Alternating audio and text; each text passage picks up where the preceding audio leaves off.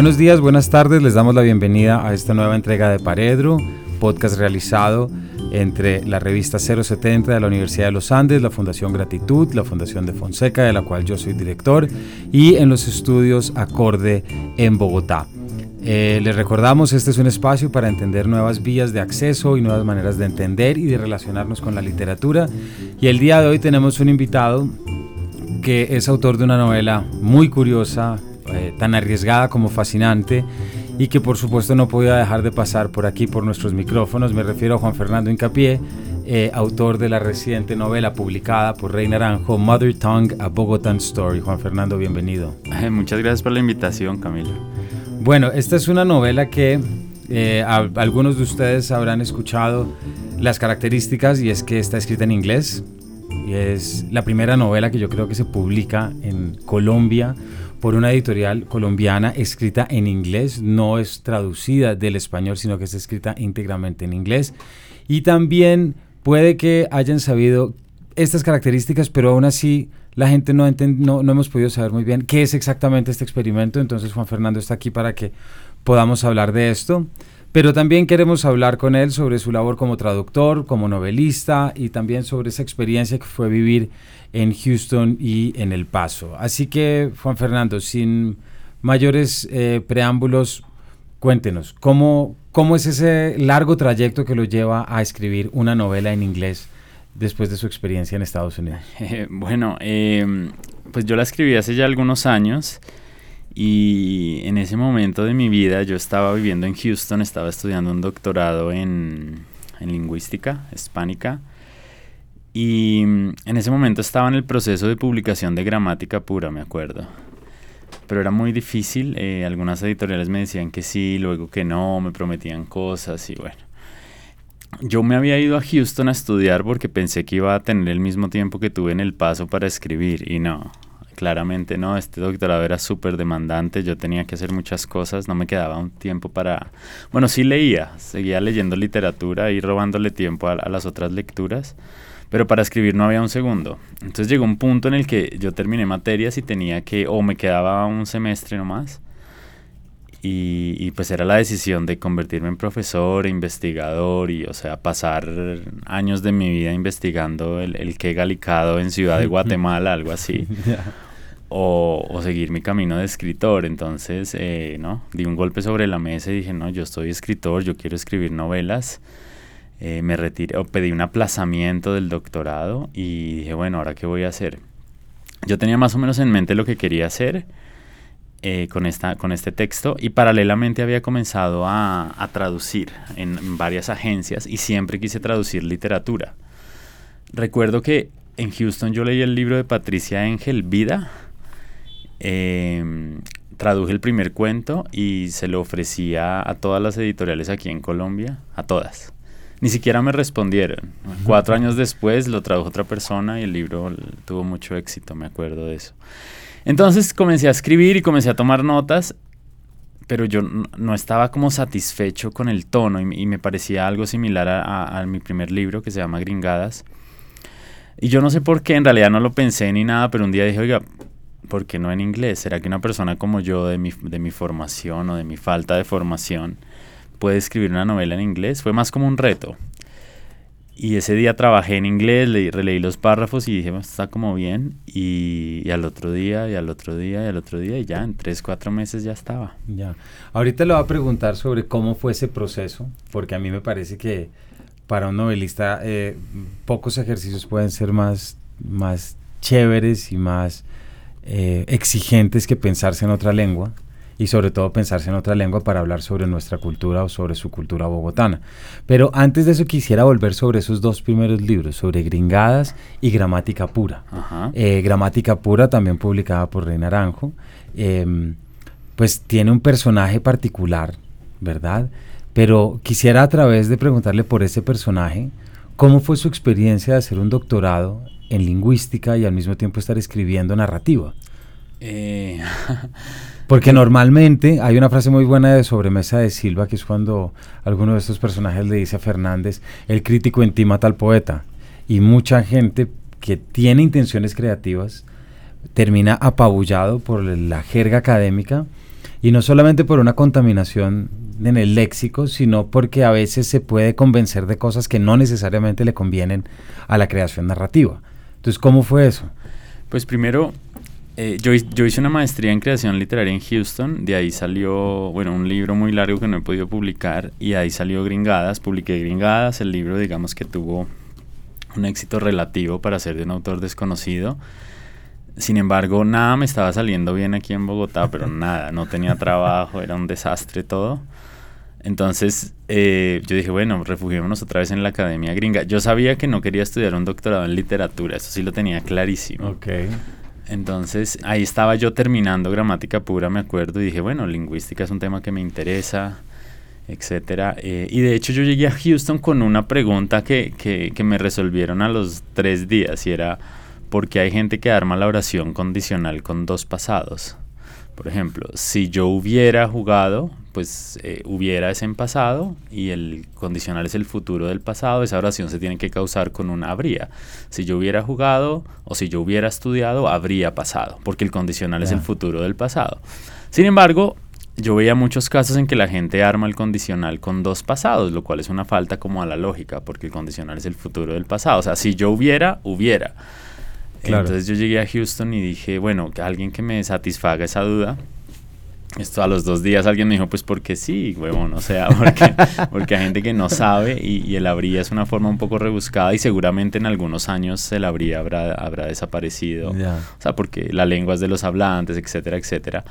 Y yo había escrito este libro con una chica bogotana insoportable que corrige a todo el mundo, que no se aguanta un error gramatical. Yo sentía que en ese, en ese personaje había literatura, en alguien como tan, tan, tan tonto, pero a la vez como que sabe tantas cosas.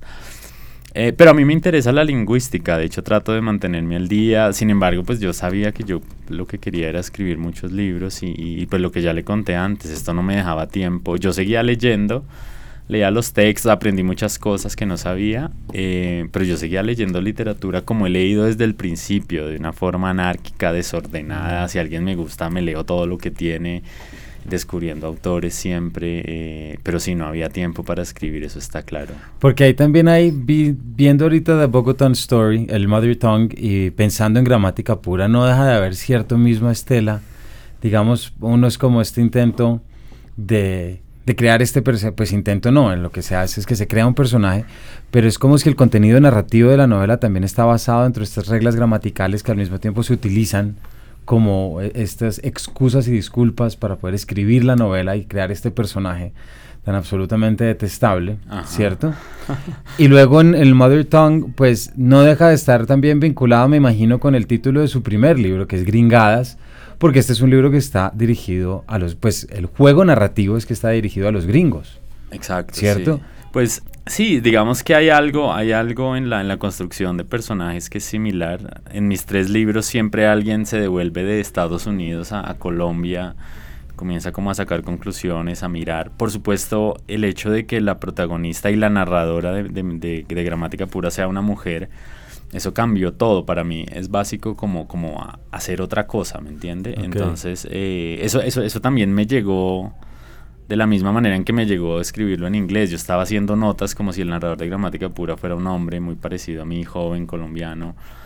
Y un día dije, pero ¿por qué no una mujer? Mucho mejor una mujer. Es, es, mejor una mujer. Entonces comencé a tomar notas, trabajamos mucho con el editor para lograr esa perspectiva femenina. Y el inglés fue lo mismo, o sea, puede que parezca sencillo, pero cuando uno cambia el sistema lingüístico, en realidad cambia todo, sobre todo los idiomas tan distintos como el español y el inglés.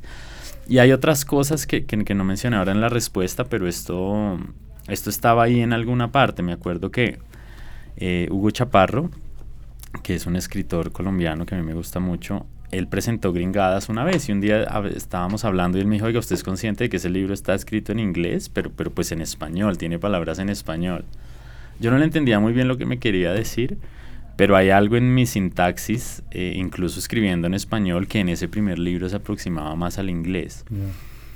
Y tal vez, eh, pues yo he sido profesor muchos años y en Houston una vez, me acuerdo, eh, un alumno en, las, en los comentarios esos que le hacen al profesor dijo como, bueno, traduzco, dijo, este man, la clase me gustó mucho, bla, bla, bla, pero es porque este man es chistoso en inglés y en español, se refería a mí. Eso me quedó como sonando y dije, ve, esto está raro. Además, pues que es, un doble gol porque primero cambio el idioma, eh, la literatura entre nosotros sigue siendo algo súper solemne y pues ahora alguien escribiendo en otro idioma esto podría interpretarse de manera distinta, pero después se encuentran con una novela que, que, puede ser bastante guarra, que habla de fútbol, que es un tema antiliterario prácticamente.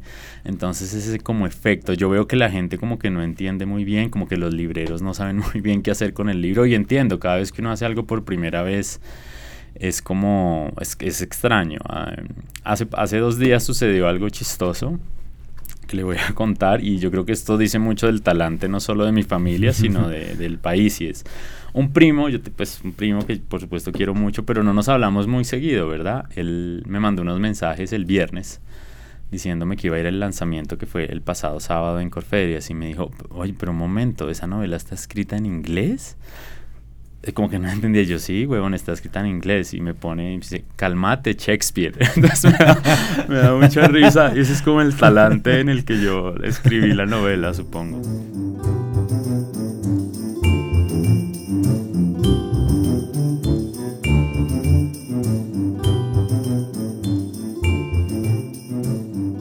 Claro, porque es que hay un tema que aquí ya digamos que una, una sensibilidad lingüística o literaria puede ayudar a mucha gente a entender y es ese gran trabajo que implica pensarse a uno mismo en otra lengua y la manera como cada lengua es una manera de referirse al mundo y no solamente referirse al mundo desde su materialidad, sino también un sistema de pensamiento que obliga a entenderse desde distintas facetas y desde distintos perfiles. el personaje, por ejemplo, de gramática pura, la profesora, que ahorita mismo no me acuerdo del el nombre de la profesora. Emilia Restrepo Williamson. Williamson, claro, ah. porque tiene que estar el Williamson. Por supuesto. Eh, y ahorita, y en este Enrique Márquez, que es el otro, también son dos personajes muy parecidos desde lo extrapolados que son. Es decir, este Enrique es bastante guarro, mientras que la profesora es bastante, pues, jodona y bastante intensa, ¿no? Pero es desde esas extrapolaciones que también se dice mucho de, la, de esos elementos culturales propiamente dichos a los que usted se quiere referir a través de estos dos juegos, ¿cierto? Sí, sin duda. Yo, yo siento que Enrique es como el primo de las clases menos favorecidas de Emilia, que ella cree que es pues muy, eh, ¿no? Muy de la clase alta o qué sé yo. Entonces sí, eh, y de hecho Enrique también, a pesar de que está escribiendo una novela en inglés y él mismo lo dice, está escribiendo en inglés, eh, también se muestra bastante em, represivo con el uso del español, no admite la falta de una tilde, siempre está corrigiendo cosas, se burla además de la gente que siempre en sus, en sus posts en redes sociales escribe en inglés, le parece lo más idiota del mundo y sin embargo le está escribiendo una novela en inglés, entonces en esa contradicción, en ese tipo de contradicciones, yo siento yo que puede haber literatura. Y además hay un elemento que, que yo lo pensaba para escribir la, la columna también de la, de la revista Arcadia, y es que nosotros en Bogotá hemos vivido bajo esta supuesta convicción de que hablamos el mejor español del mundo, ¿verdad? La Atena suramericana, que además tiene su gran valor lingüístico. Tenemos nuestros padres de la patria, son siempre o lingüistas o filólogos. Tenemos a Miguel Antonio Caro, y luego está la figura de Cuervo, y bueno, y tantos otros. Y de repente usted entrar en un ejercicio que sea burlarse de lo bogotano, pero en otra lengua, me parece que ahí también hay mucha literatura, porque uno se puede burlar de los diminutivos en otra lengua, y entonces eso le está dando mucho más poder. Es como si encontrara más legitimidad lingüística en poder burlarse de esas construcciones en español. Sí, y digamos que esto me lo encontré por accidentes. Fue, me encantaría haberlo pensado, pero, pero esto fue algo que salió del, del, del trabajo, ¿verdad? Como iba había ciertas cosas que yo no sabía muy bien cómo encarar o, ciertas cosas del inglés, por ejemplo, eh, todo el aspecto del fútbol. Eh, hay cosas que yo no sabía cómo se decían en inglés. Por ejemplo, hay una reflexión ahí sobre los jugadores que cabecean muy bien. Sí, sí, sí, pero ¿cómo se dice eso en inglés? Yo no me acuerdo. Pues tuve que buscar, investigar un poquito con el editor. Pero lo mismo, eso, eso del idioma. Él dice, toda esta generación, eh, refiriéndose a la generación de su padre, ha vivido de, del Nobel de García Márquez y la literatura siempre ha, sido algo súper solemne. Bogotá es un caso raro yo no sé si estoy diciendo una burrada acá, pero, pero a mí se me antoja que es como la capital menos literaria del continente. O sea, si pensamos en Buenos Aires, Lima, en Bogotá, no sé, grandes novelas sobre Bogotá, Sin Remedio, se me ocurre sin duda, es una gran novela pero la, la, narrativa de, las, de nuestras ciudades es, es, limitada y es súper solemne siempre. O sea, seguimos siendo súper solemnes escribiendo y leyendo y el escritor pues toca ponerse corbata para leer a ese señor. No conocemos como la el, pues que la literatura puede ser divertida, puede ser otro tipo de cosas. Y esto, por supuesto, es una respuesta directa a eso, que sí se puede. Hay un elemento que ahorita le voy a preguntar, que es ese elemento humorístico dentro de la obra, pero antes de eso, ahorita que usted hablaba sobre buscar esas expresiones en inglés, porque nos cuenta un poco también de su trabajo como traductor, porque acaba ya, o sea, estábamos hablando ahorita, Drácula, Frankenstein. Eh, cuéntenos cómo ha sido también esa experiencia de ser traductor, novelista y al mismo tiempo doctor. Pues como le contaba yo, yo siempre quise traducir literatura, era como mi sueño, pero, pero es algo bien difícil, sobre todo en Colombia, porque pocas editoriales traducen, compran traducciones ya hechas, etcétera. Em, a raíz de gramática pura se me abrieron varias puertas y una de ellas fue la traducción. Eh, me contactó eh, Panamericana, primero para hacer la traducción de Drácula pues yo estaba nervioso porque semejante clásico, eh, pese a que yo ya tenía mucha cancha traduciendo. Y pues lo hice y, bueno, no me voy a atribuir aquí mayores eh, virtudes, pero traducir un libro se parece mucho a escribir un libro, sin duda. O sea, yo trabajo exactamente igual cuando estoy escribiendo que traduciendo temprano. Me pongo un límite y por la única ventaja de la traducción es que nunca te trabas porque pues el texto ya está y lo eh, pero ha sido una experiencia increíble, sobre todo cuando uno traduce un libro no se da cuenta exactamente de todo. Por supuesto, tengo clarísimo que Stoker es un genio, pero genio, o sea, impresionante. Esa novela es increíble. La variedad polifónica, todos los recursos son perfectamente manejados. Después me tocó otro clásico que es Frankenstein. Eh, una cosa impresionante. Todavía no me repongo del hecho de que fue escrito por una chica tan joven de 19 años, si no estoy mal. Eh, increíble también. Sí, dos obras de acuerdo. La forma de escribir. Y tuve la oportunidad también de traducir algo más contemporáneo, que es em, Un vaso con agua bajo mi cama de Daisy Hernández, que es una hija de inmigrantes colombianos o de una mujer de Boyacá, Estados Unidos, que se casó con un cubano también muy bien, me encanta, o sea, ojalá nunca dejara de traducir, a veces pues eh, estoy buscando como que traducir, ahí puede que haya algunos proyectos, pero me gusta, siento que es el mejor entrenamiento para un escritor trabajar todos los días con el lenguaje, que es lo que haces con, pues traduciendo, oración a oración, no hay manera de hacerle el quite. Bueno, de acuerdo. Y además en las en los primeros dos Drácula y Frankenstein también es un campo muy determinado, ¿no? O sea, para haber traducido la una detrás de la otra, que habla mucho de las de nuestros lectores, ¿no? Porque son dos, o sea, por un lado es lo gótico absoluto en, Drácula y Frankenstein es esta idea de, bueno, que se puede hablar de la primera obra de ciencia ficción, pero también que mete todas las preocupaciones románticas y sobre todo ese uso tan poético de la, de la criatura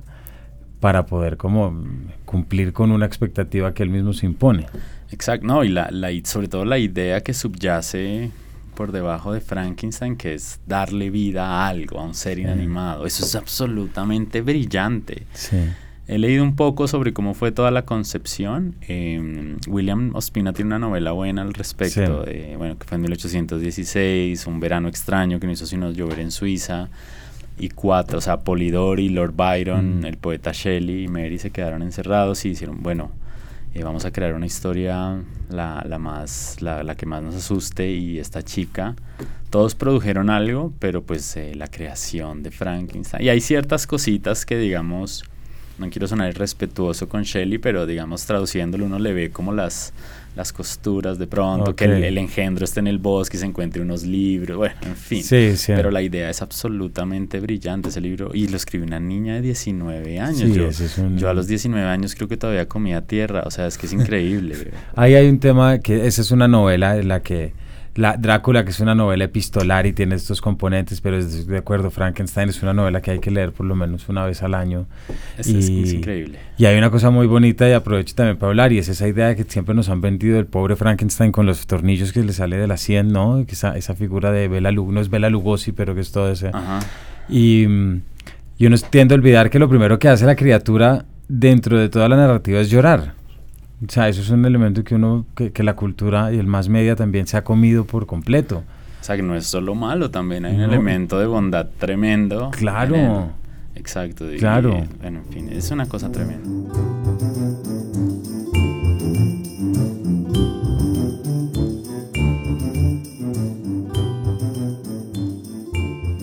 Bueno, pero si pensamos ahorita entonces, volvamos a, Mother Tongue, Juan Fernando, si le parece, y, hay una pregunta ahí que a mí me interesa mucho. Usted vive en Houston, en El Paso, eh, también hay unas referencias a, ese término chicano dentro de la novela.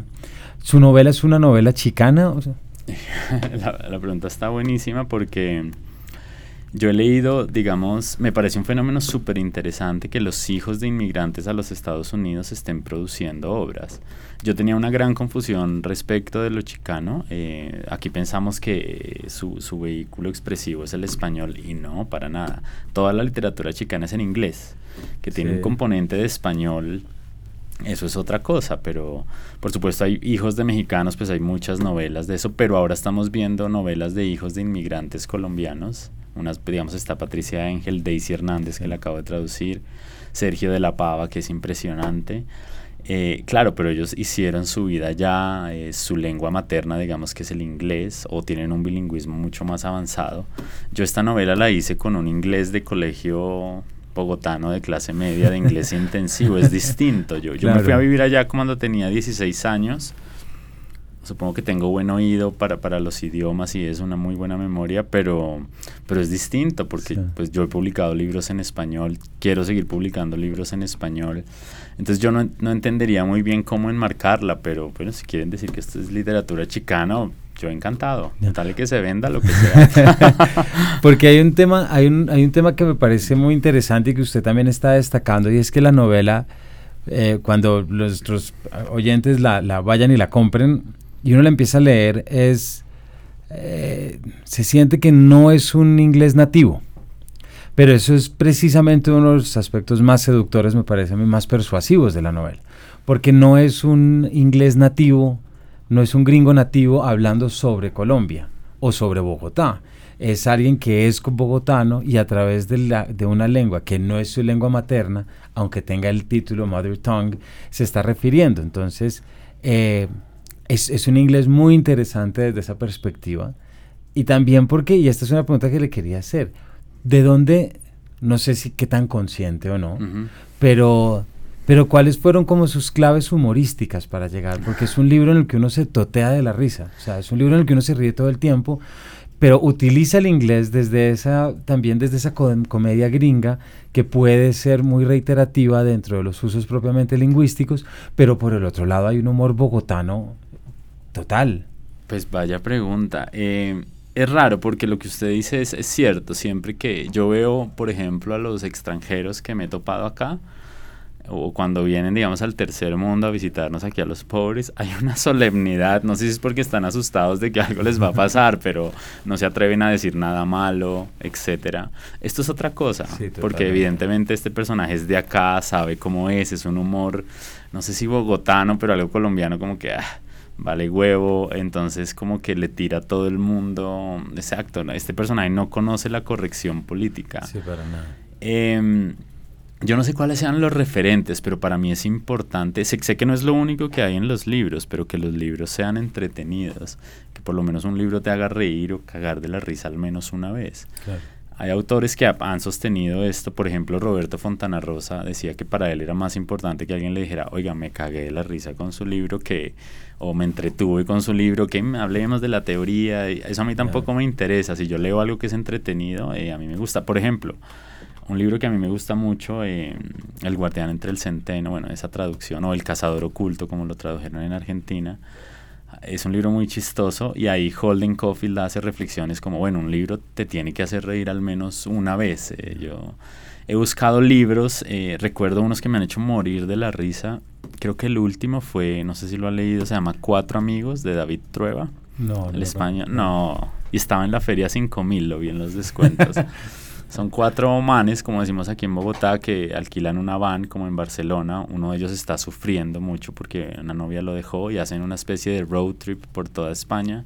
No paré de reírme. Qué cosa tan divertida. Es impresionante. Yo no, yo no podía parar de reírme. Es, y a mí esa literatura me gusta mucho. Y ese es, por ejemplo, uno de los puntos de que si uno peca, si, si uno le, le busca algún tipo de falencia a nuestra actual producción literaria en Colombia, eh, de los últimos cinco años, me atrevo a decir, o, o de los últimos diez, podemos encontrar eh, acercamientos a lo histórico, a lo emocional, a- bueno, hay una cantidad de cosas, pero lo humorístico es algo que no, no es tan claro. Sí, O sea, tenemos unos escritores humoristas, pero que no son necesariamente literarios o narrativos, me parece. Puede ser, y eso es parte de la literatura, sigue siendo algo súper solemne para, para, pues para nosotros los colombianos, incluso para los latinoamericanos. Todavía estamos buscando esa gran figura, el maestro, que llegue a opinar sobre todo. eh, y nadie como que se toma el tiempo de que esto también puede ser literatura. Exacto, súper solemne las cosas. Estoy tratando de pensar en algún autor eh, que no lo sea. Y, y no importa, tampoco es que todo tenga que ser eh, satírico, qué sé yo. Cada cual hace lo suyo y lo hará lo mejor que pueda. Pero, pero sí, yo me acuerdo que, por ejemplo, Ric- Ricardo Silva eh, inmediatamente leyó la novela y dijo, sí, esto es una novela, esto es una sátira, una novela. Yo no lo había pensado en esos términos. Pero bueno, pues ahí está, sí, pero entiendo, nuestra literatura y nuestra concepción de la literatura sigue siendo solemne a más no poder. Sí. Y es un poco pues ridículo si uno lo piensa con detenimiento. Además porque en los últimos meses, por no decir el último año, yo creo que si nuestra actualidad política o nuestra actualidad nacional en términos generales ha, ha sufrido mucho por entender qué es el humor.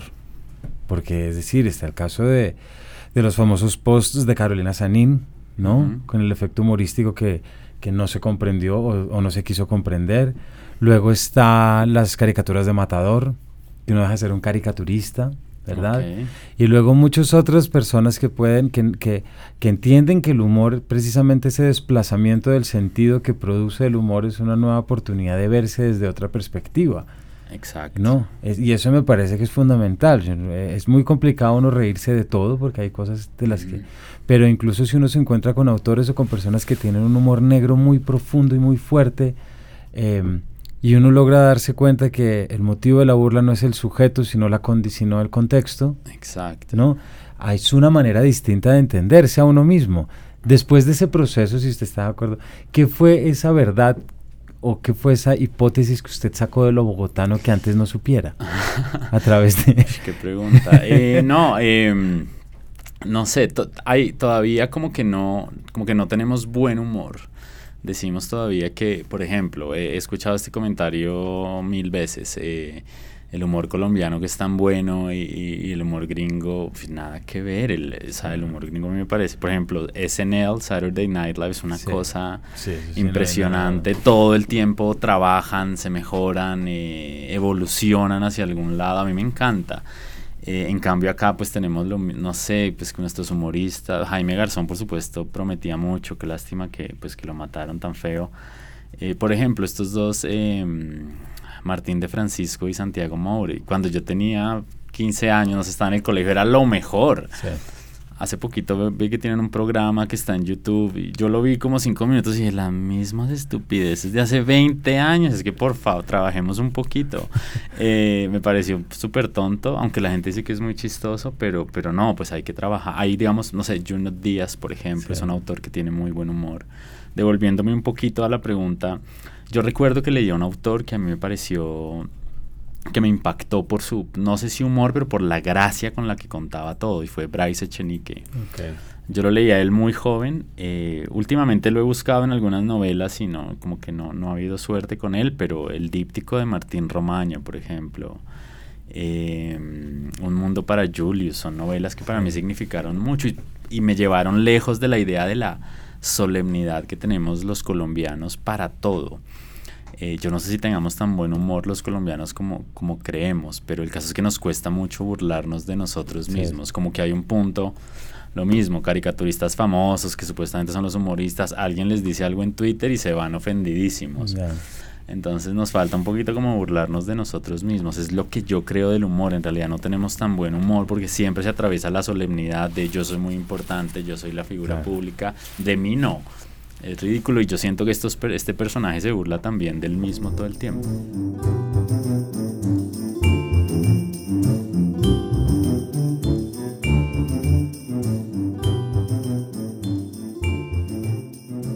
Bueno, y volviendo a nuestro a, personaje Enrique, em, ¿cómo es la ¿Cómo entiende usted cómo es importancia del fútbol dentro de la novela? Es decir, o el fútbol como ese gran elemento nuestro.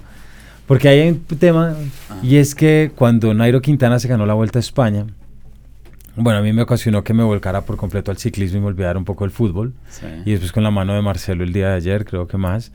Pero, pero ahí hay un tema futbolístico de nuestra cultura que está el 5-0, pero también está el 1-1 contra Alemania. Exacto. Y cuando ganó Nairo Quintana, me acuerdo de una reacción de todo el mundo en Facebook, era diciendo como, recuerden que este es nuestro deporte, que es el ciclismo el que es nuestro. Que era muy interesante ver porque una cosa son las glorias pasadas de Lucho Herrera, Fabio Parra, y, y no hablar ya de los que están mucho más atrás. A de repente el fútbol en el que uno dice, sí, pero somos tan buenos en fútbol como para creer que es nuestro deporte nacional. ¿Usted cómo lo, lo, que pasa es que lo ve? Es que el fútbol llega a unos niveles de intensidad que ningún otro deporte ni siquiera se le acerca. Ni siquiera. Pero eso también tiene que ver con nuestra solemnidad y, y yo creo que viene, pues Borges hizo unos comentarios súper peyorativos sobre el fútbol y yo creo que todos sus seguidores, pues el fútbol y la literatura nunca se llevaron bien hasta hace unos años. Hay el despertar de todas las narrativas de fútbol y eso. Hay un ejemplo muy claro, es un libro que yo disfruté muchísimo. Hay una colección que se llama Hooligans Ilustrados de la editorial española Libros del Cao. Sí. Entonces lo que ellos hicieron fue, eh, un periodista o un escritor de mérito hacía un libro sobre su equipo. Y hay un libro escrito por un tipo que es súper aficionado al ciclismo, que se llama Ander Izaguirre, no sé si lo has leído. Mm. Él escribió un libro sobre la Real Sociedad que se llama Mi abuela y diez más. Es fabuloso, fabuloso. Y ahí siempre está diciendo lo que tú decías ahora estoy consciente que estoy escribiendo un libro sobre la Real Sociedad, pero el ciclismo, eso sí es un deporte. Ya, ya, ya. Es que el fútbol trasciende eso, o sea, la carga emocional, ni siquiera hay un deporte que se le aproxima, o sea, cuando juega la selección Colombia de voleibol, que estoy seguro que hay, yo no me junto con mis amigos y, hey, compremos una botella de agua. Bueno, estoy exagerando a ver esto porque esto... El ciclismo, claro, es, es la épica de un solo chico haciendo eso. También es increíble, también se... Pero, pero es que el fútbol es increíble. Y acá en esta novela, pues yo retomo eso, pues digamos, esa, esa, esa gestión de fútbol y literatura. El fútbol profesional yo siento que no es muy literario es mi percepción, pero todo lo que rodea al fútbol, por ejemplo, un niño de 12 años en pijama que no entiende su lugar en el mundo y está viendo eso y está entendiendo que un país como el suyo jamás podrá derrotar a un país como Alemania en nada, mucho menos en fútbol, y sin embargo, eh, empatamos, ni siquiera ganamos, ¿no? Empatamos.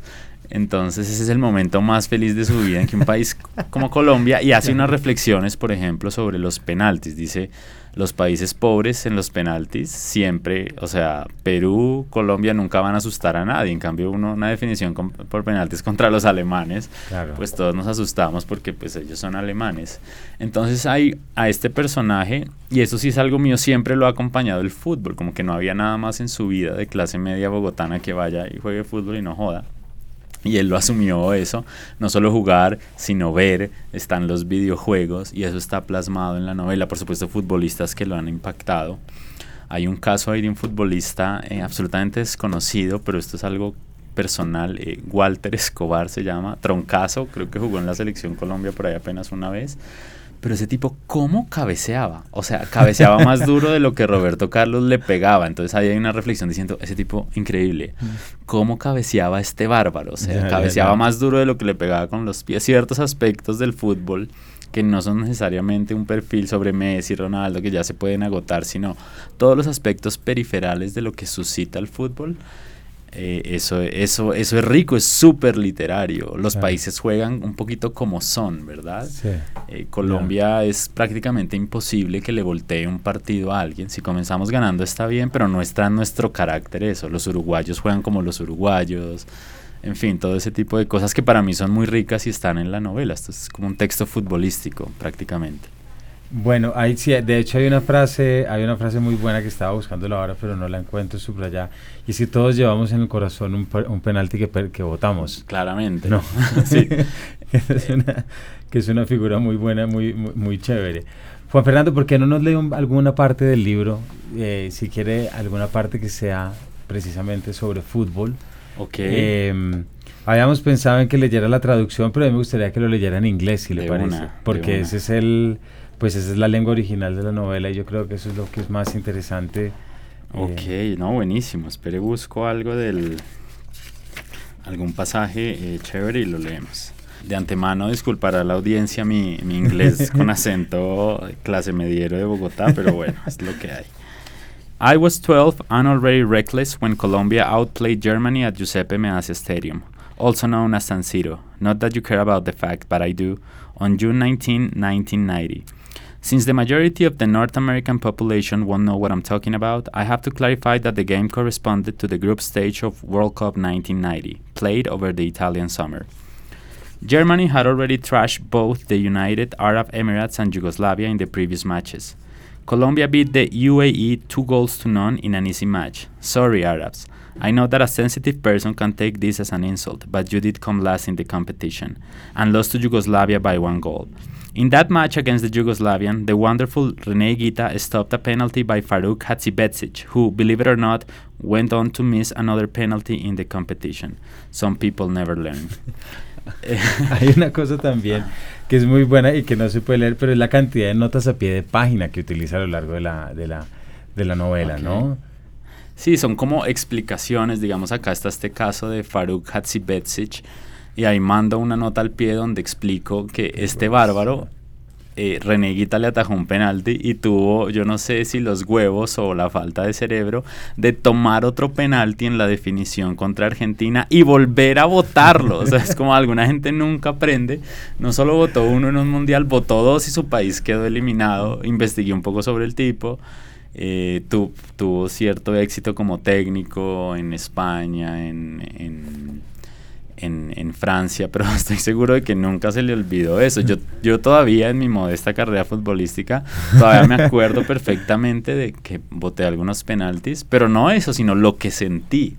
Como que el mundo se iba a acabar. Eh, es, un poco la pasión que generan los deportes. La, la pasión, por definición, es un poco tonta pero uno dice, esto es sobre todo la pasión por los deportes y la pasión por el fútbol. Uno dice, todo eso que sentí era absolutamente irrelevante para mi vida, para cómo iba mi vida en el momento. Sin embargo, esa, esa cosa de estar vivo es eh, absolutamente ridículo, pero eso es lo que eso es lo que hace la pues pasión por el fútbol. Yo me acuerdo pues. perfectamente de cómo boté un penalti en una semifinal de la Uncoli contra el Helvecia y fui el tercero en patear y lo boté.